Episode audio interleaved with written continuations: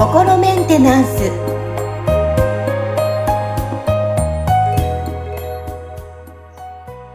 はい。心メンテナンス。本日もアシスタント三上恵と気候ヒーラーの吉村隆二です。はい。吉村さん本日もよろしくお願いします。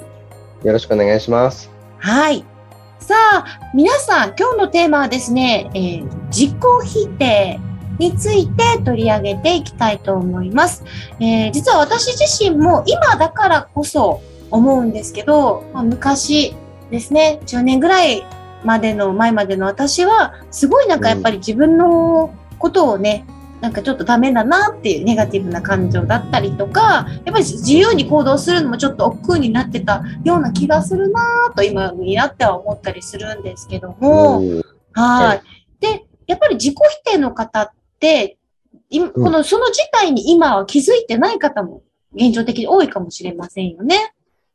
そうですね。うん、僕自身もやっぱり、その振り返ってみると、かなりなんか自分自身を否定してた時期があって、その頃って、その自己否定をしてるっていう自覚はあんまりなかったなっていう思いますね。うん、今のこう吉村さんを拝見すると、全くそういうふうには感じないんですが、はい、すいません。うん。ありがとうございます。ちなみに昔の吉村さんはどんな感じだったんですか？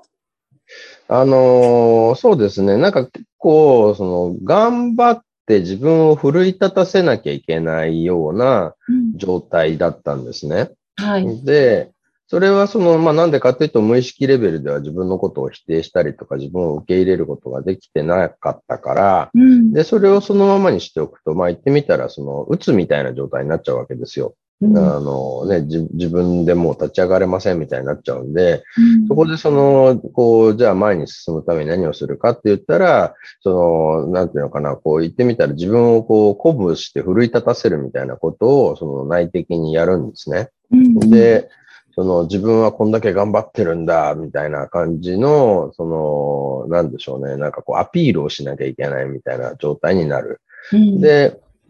そうすると、その周りの人からはそういう様子っていうのは、なんかこう、こいつ妙に自信満々だなとか、なんか自分のことよっぽど好きなんだろうなっていうふうに見えちゃう場合が結構あるんですよ。だからいわゆるなんかナルシストっぽい感じの見え方ですよね。うんうん、はい。で、あの、そうすると、まあそういうふうにな、そのフィードバックをもらうことになるわけですよ。そのなんかお前は自分のこと好きすぎるからいけないんだとか、うん、なんかね、そのなんか自信持ちすぎだろうみたいな感じで言われるんですよ。そういうちょっとこう年上の方たちとかから。で、そうすると僕はなんか、あ、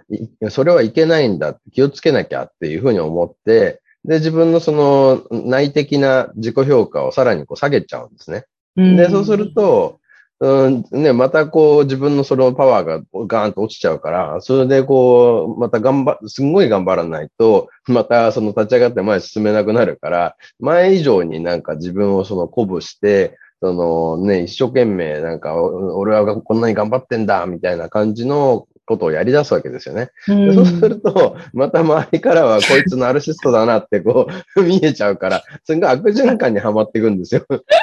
同じ繰り返し ですね。でもこれがだから僕がその自分で自分を鼓舞することをやめたらもうズーンって沈んでなんかね、うん、こうね僕なんか本当ダメなんですっていう感じの人になっちゃうわけですよね。だから、まあそういう形で現れてる人たちももちろんいあのいっぱいいると思うんですけど、うん、でも、その、すごい頑張って、その、なんていうのかな、こう、頑張ってるアピールをしてる人たちと、いや、もう本当自分の子なんて本当にダメですって言ってる人たちっていうのは、結構実は本質的なところでは一緒で、それの現れ方が違うっていうような場合が多いんですよね。なるほどですね。一見パッと見違うかなと思うけど、よく、まあ、見て内面的なものを見ると一緒なんですね。そうそう。だから、その、うん、なんかもう、ともすれば真逆に見えるんですけど、実は一緒っていう。うん、その、自分を否定するっていうことと他者を否定するっていうことも、実は根本が結構一緒だったりする場合もあるんですよね。だからそこの大元にあるのっていうのは結局のところジャッジで、何かが良くて何かが悪いっていうことをやってるから、その何かが悪いの、矛先が自分に向くのか、他者に向くのかみたいな、うん、そういう差だったりするんですよね。あの、本当にね、この辺とかって、やっぱりこう最初の頃はなかなかこの仕組みがわからなくて、うん、僕もなんかすごいこうね、どうなってんだろうって悩んだ時期もあったんですけど、まあ昔ね、本当あるお客さんの、その、ご相談者の方のお母さんと話すことがあったんですよ。うん、その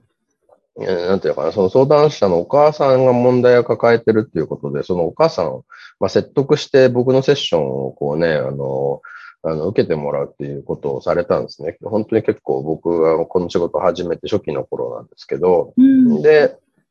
その、やっぱりそのお母さんが結構その、なんだろうな、こう、不平不満が多くて、その、特にその親戚の誰それがこんなことをなんかしたとか、私にこういうこと言ったとか、あれが許せないとかっていうような、その、こう、そういう方たちをこう、すごい否定することをすごいなんかおっしゃってたんですよね。で、あの、僕はまあね、とはいえそういう方たちも、そのね、なんかこう、無意識の思い込みとかがあって、そういう態度になっちゃってるから、別に、その、その人たちが悪いっていうわけじゃないんですよっていうようなことをこうお伝えしたら、そのお母さんはなんかもう、その、すごい、あの、なんていうのかな、それにこう、あの反応して、じゃあ私が悪いって言うんですかっていうふうに なんかおっしゃったわけですよ。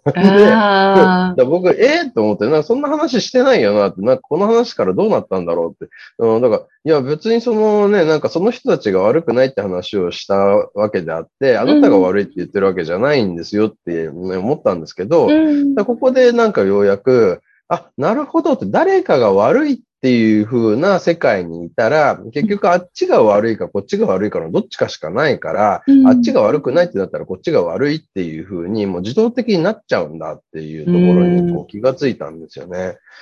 うん、それでなんかこう、あ何かが良くて何かが悪いっていう、それ自体に問題があるんだなってことになんかね、気づかせてもらった経験でしたね、あれはね。なるほどですね。でも結構、やっぱり、なんだろうな、例えば SNS 見てて、あの、うん、やっぱそういう自分と比べちゃうっていう人とかも多いじゃないですか。結局じ、はいはい、自分が満足してたらそこも、あ、なんかいいね、絵だな、いい写真だなっていうふうに感覚的に思えるじゃないですか。やっぱりなんか、ね、ね、そういうのがやっぱ原因でいろいろあると思うんですが、例えばちょっと今からやっぱそういうもやもやした感情を変えたいっていう方、結構多いと思うんですよ。どうしても人にしても人と比べちゃうし、やっぱ自分に自信がないしって。で、私はあるきっかけがあったので、変わる、変わることって気づくことができたんですけども、そういう人たちって、どういうふうに前に進んでいったらいいんですかね？やっぱりクリアリングとか、っていうことですね。そうですね。まあね、その、三上さんがその、どういう、変わるきっかけってどういうのだったんだろうってちょっと僕は気になっちゃうんですけど、はい、なんか、あの、もし話すと長くなっちゃうんだったら、今度聞かせて。あ短く言うと、はい、昔の自分は、はい、あの、自分の考えが降りてこなかったんですよ。そもそも、なので、えー、まあ、ある出会った方に言われたのが、まず思った感情をきれいにじゃなくて文字に起こしなさいと。あ、はいはい。それは素晴らしい、そこから、もうただお腹すいたとか、うん、眠いとか何でもいいです。本当それから落としていって、自分にだんだん時間かけて気づいてきました。なるほどね。はい。はいはいあ、それはね、とてもいいやり方だと思いますよ。もちろん、その、なんていうのかな、なんかも、こう、エネルギーワークでクリアリングするともっと早くできるっていうのはあるとは思うんですけど、うん、でもその、こう、自分がその、どう感じてるかっていうことと向き合う、しかもそれそれに対する、いい悪いのジャッジをしないで向き合うっていうことがとっても大事なんですよね。だから多分そのお腹すいたってこう文字に起こすと、なんかそこって、なんかただお腹すいたって思ってんだな、私はっていう捉え方がしやすくなるわけですよ。だから、それ、それとその言い悪いじゃなくて、ニュートラルに、あ、今お腹空いてる私がいるんだなっていうところで、捉えやすくなるんで、それでもだいぶこう、クリアリングが進んでいくわけですよね。はい。だそのね、なんか僕がエネルギーワークでやってることも、要はそれをこう加速させるっていうことをしてるっていう部分もあるんで、んあのね、なんかそのやり方っていうのは本当にこう、あの基本っていうのかな、ベーシックな部分で、はい、とっても大事ですね。で、あの、やっぱり、だから僕たちは結構その無意識にいろんなことが刷り込まれてたりするんで、うん、その、健在意識でこう分かってて自分こう考えてるってなんか、あの、なんだろうな、認知した状態で考えてるとか感じてるっていうことはごくわずかで、うん、その無意識でその自分がそう思ってるとかそう感じてるってこと自体に気がついてないけどそう感じてる、思ってるってことがいっぱいあるわけですよ。でそこに、その、なんか自分を否定するようなことであったりとか、あとはその、まあだから、ね、いい悪い、優劣、上下みたいなね、なんかその、こう比べてジャッジするみたいなことですよね。そういうのがこうあると、結局それがその他者を攻撃するか自分を攻撃するかの二択になっちゃうみたいなところで、僕らはその、なんか、なんだろうな、そのどっちかをゆらゆらとこう行ったり来たりして、いるっていう状態が続いちゃうわけですよね。だから、その、そもそも、その、なんか良くも悪くもないとか、ね、なんか良くも悪くもないって思えば、優劣もなくなるし、上下もなくなるし、ニュートラルになっていくわけですよね。だから、その、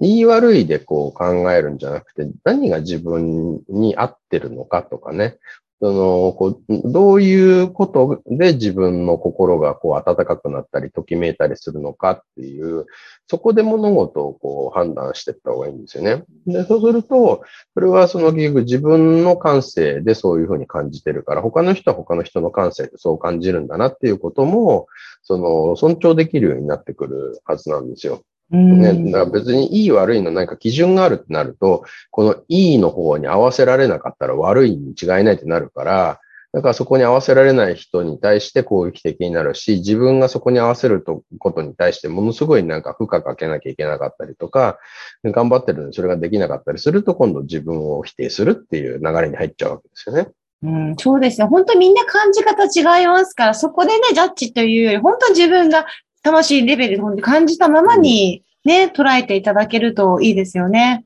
そうですね。うん、でそこはそのやっぱりこう全ての人の魂っていうのは本来も愛だけの存在で、うん、でその、ね、愛の表現の仕方に違いがあるっていうところがその前提でこうねあの考えているわけなんですけどこうお伝えしてるんですけどでもその前提で考えた方が結局いろんなことに対してあの辻褄が合うっていうかね矛盾がないんですよね。うん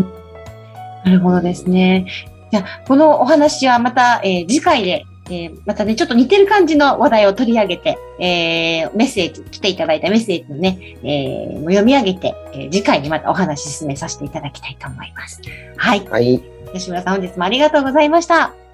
ありがとうございました。